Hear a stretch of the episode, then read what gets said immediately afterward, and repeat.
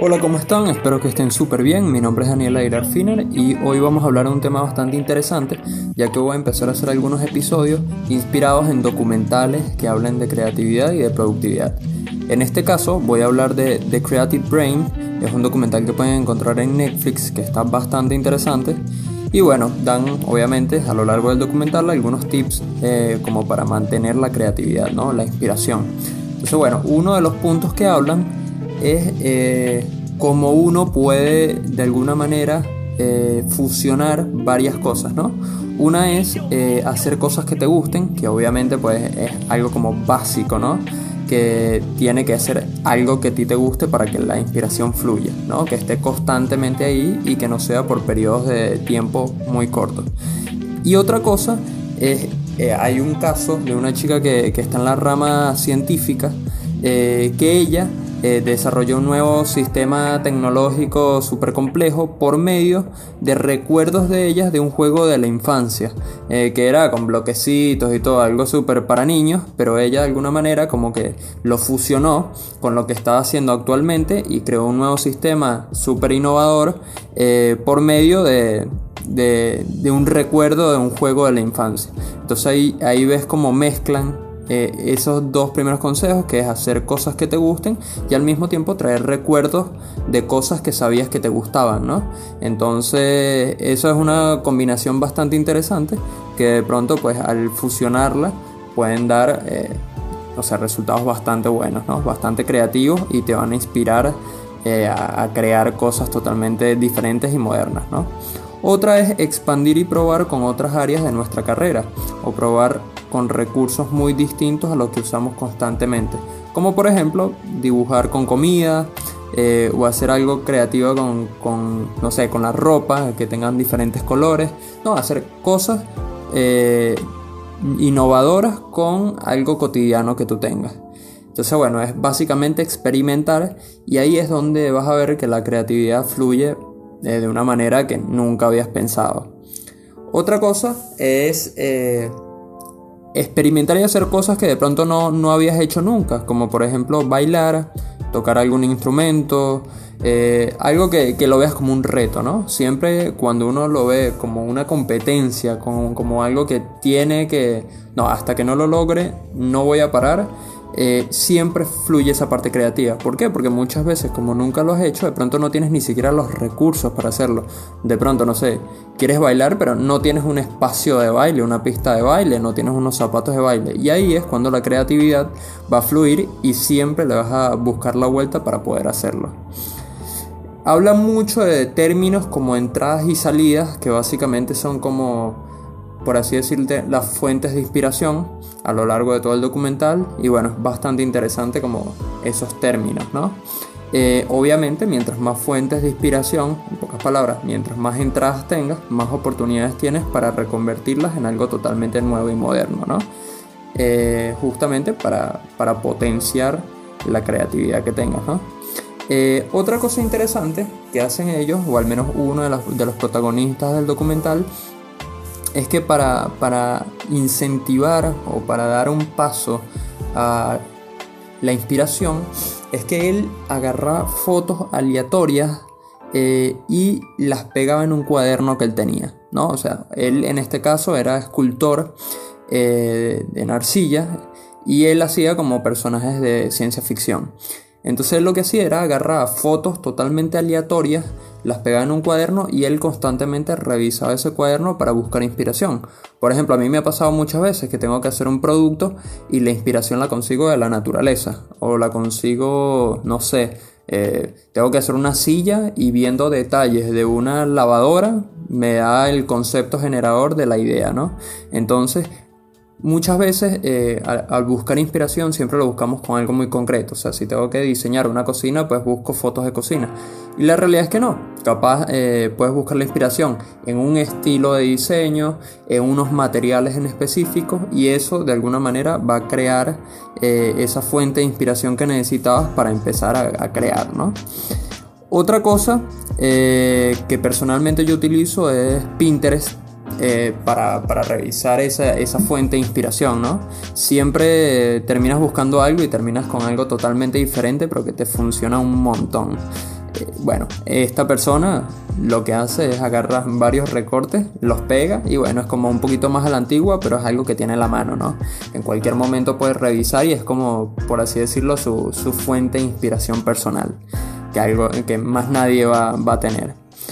Otra cosa que yo utilizo muchísimo, que prácticamente es una de mis fuentes de inspiración más grandes, o de pronto, más que nada, no tanto de inspiración, sino que me hace concentrar totalmente, dependiendo de lo que yo haga, es la música. O sea, prácticamente yo en ningún momento puedo vivir sin música, es algo que el 24 siempre lo tengo presente y, y es algo que me inspira un montón. Eh, yo lo que más escucho a nivel de productividad para concentrarme, para trabajar, es el género lo-fi o de pronto jazz, no sé, algo así como bastante chill, bastante tranquilo, eh, que no tenga eh, un artista cantando, sino que sea más bien como una instrumental, algo suave, algo que puedas dejar como de fondo, ¿no?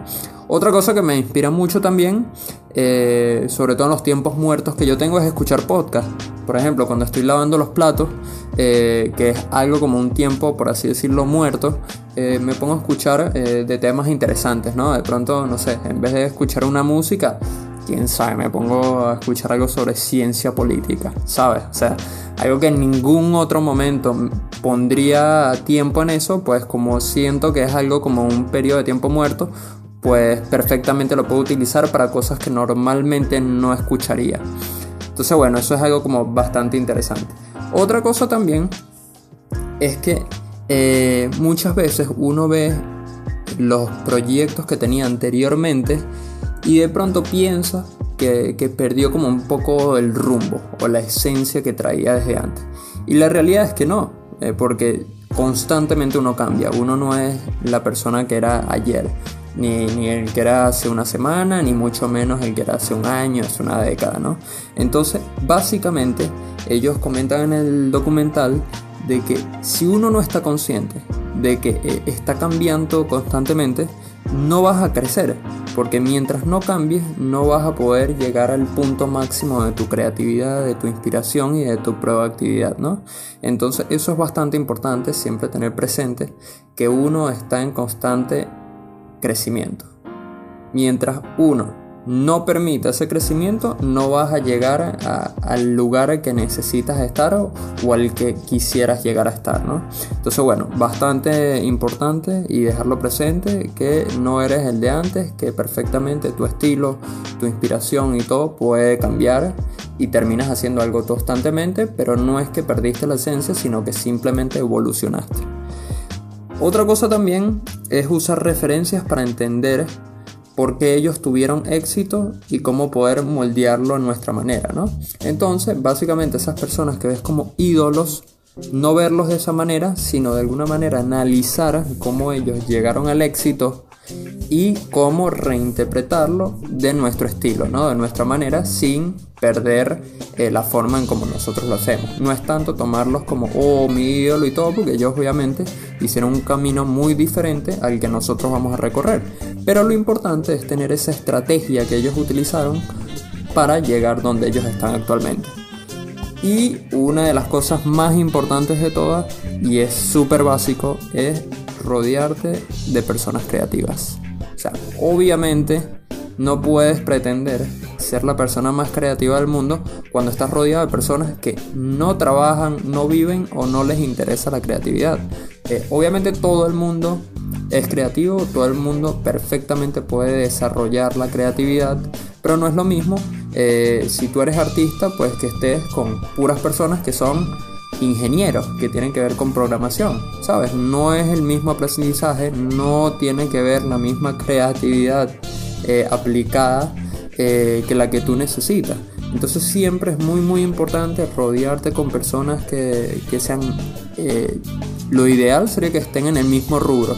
Pero lo bueno de la creatividad, como te comentaba anteriormente, es que no necesariamente tiene que ser específicamente en lo mismo que tú estás buscando, sino que puede ser de cualquier rubro, pero sí obviamente que tenga eh, inspiración en el arte. Si no, ya se, no sé, te, puedes ir por otras ramas o de pronto no te genera la misma inspiración que una persona pues que está en la rama artística te podría generar. Por ejemplo, un escritor eh, que apareció en el documental, él para rodearse de personas creativas eh, no iba directamente con eh, otros escritores, pero lo que hacía era que se iba a, a las prisiones. Y obviamente son personas que están literalmente 24 horas sin hacer nada. Entonces obviamente ellos pueden desarrollar un nivel creativo muy muy avanzado si lo aplican enfocado a algo. Entonces lo que hacía era hacía proyectos de literatura con los presos y básicamente los ayudaba obviamente a potenciar su creatividad pero el nivel de proyectos que salían ahí era algo que ni él mismo se lo, se lo podía creer. O sea, era algo que lo hizo nada más como para probar un momento y ya lleva un poco de años trabajando lo mismo y es un proyecto increíble, ¿no? O sea, como personas que de pronto uno los ve como los rechazados o las personas que no tienen de alguna manera ningún progreso, pues fíjate como de esa manera eh, es una retroalimentación del mismo escritor con los presos que realmente pues una persona que nunca hizo algo pero que lo hace constantemente las 24 horas perfectamente va a llegar a saber más que una persona que fue a una universidad y más nunca eh, ejerció de esa manera, ¿no? Entonces eso fue bastante interesante. Y bueno, el último consejo ya para terminar, o bueno, no consejos, sino como eh, tips o topics que hablan de en el documental, es fallar. O sea, el fallar no es nada más y nada menos que experiencia. Fallar es necesario totalmente es un impulso para llegar al éxito. Eh, nadie, eh, o es más, las personas que no pasaron por fallar al emprender o al hacer un proyecto, al diseñar o al crear, eh, básicamente o no les dura el éxito porque realmente no saben como los pasos que tienes que llegar a eso o directamente se, se terminan siendo dependientes de lo que ellos crearon. Entonces, si eso directamente no funciona, ellos se van a ver en una depresión increíble porque estaban dando todo para llegar a eso, ¿no? Mientras que al fallar uno aprende que no tienes que enamorarte del todo de las cosas, porque uno a fin de cuentas sabe que no todo éxito dura para toda la vida y que en cualquier momento puede llegar o no al éxito. Entonces eso es algo bastante importante, fallar es un proceso, es algo que todo el mundo pasa y tiene que seguir pasando para que realmente llegues a dominarlo. Entonces, bueno, básicamente eso es un poco como un resumen de lo que hablan en este documental. Avísenme si, si les parece interesante eh, este tipo de episodios donde hablo como de documentales creativos, de productividad.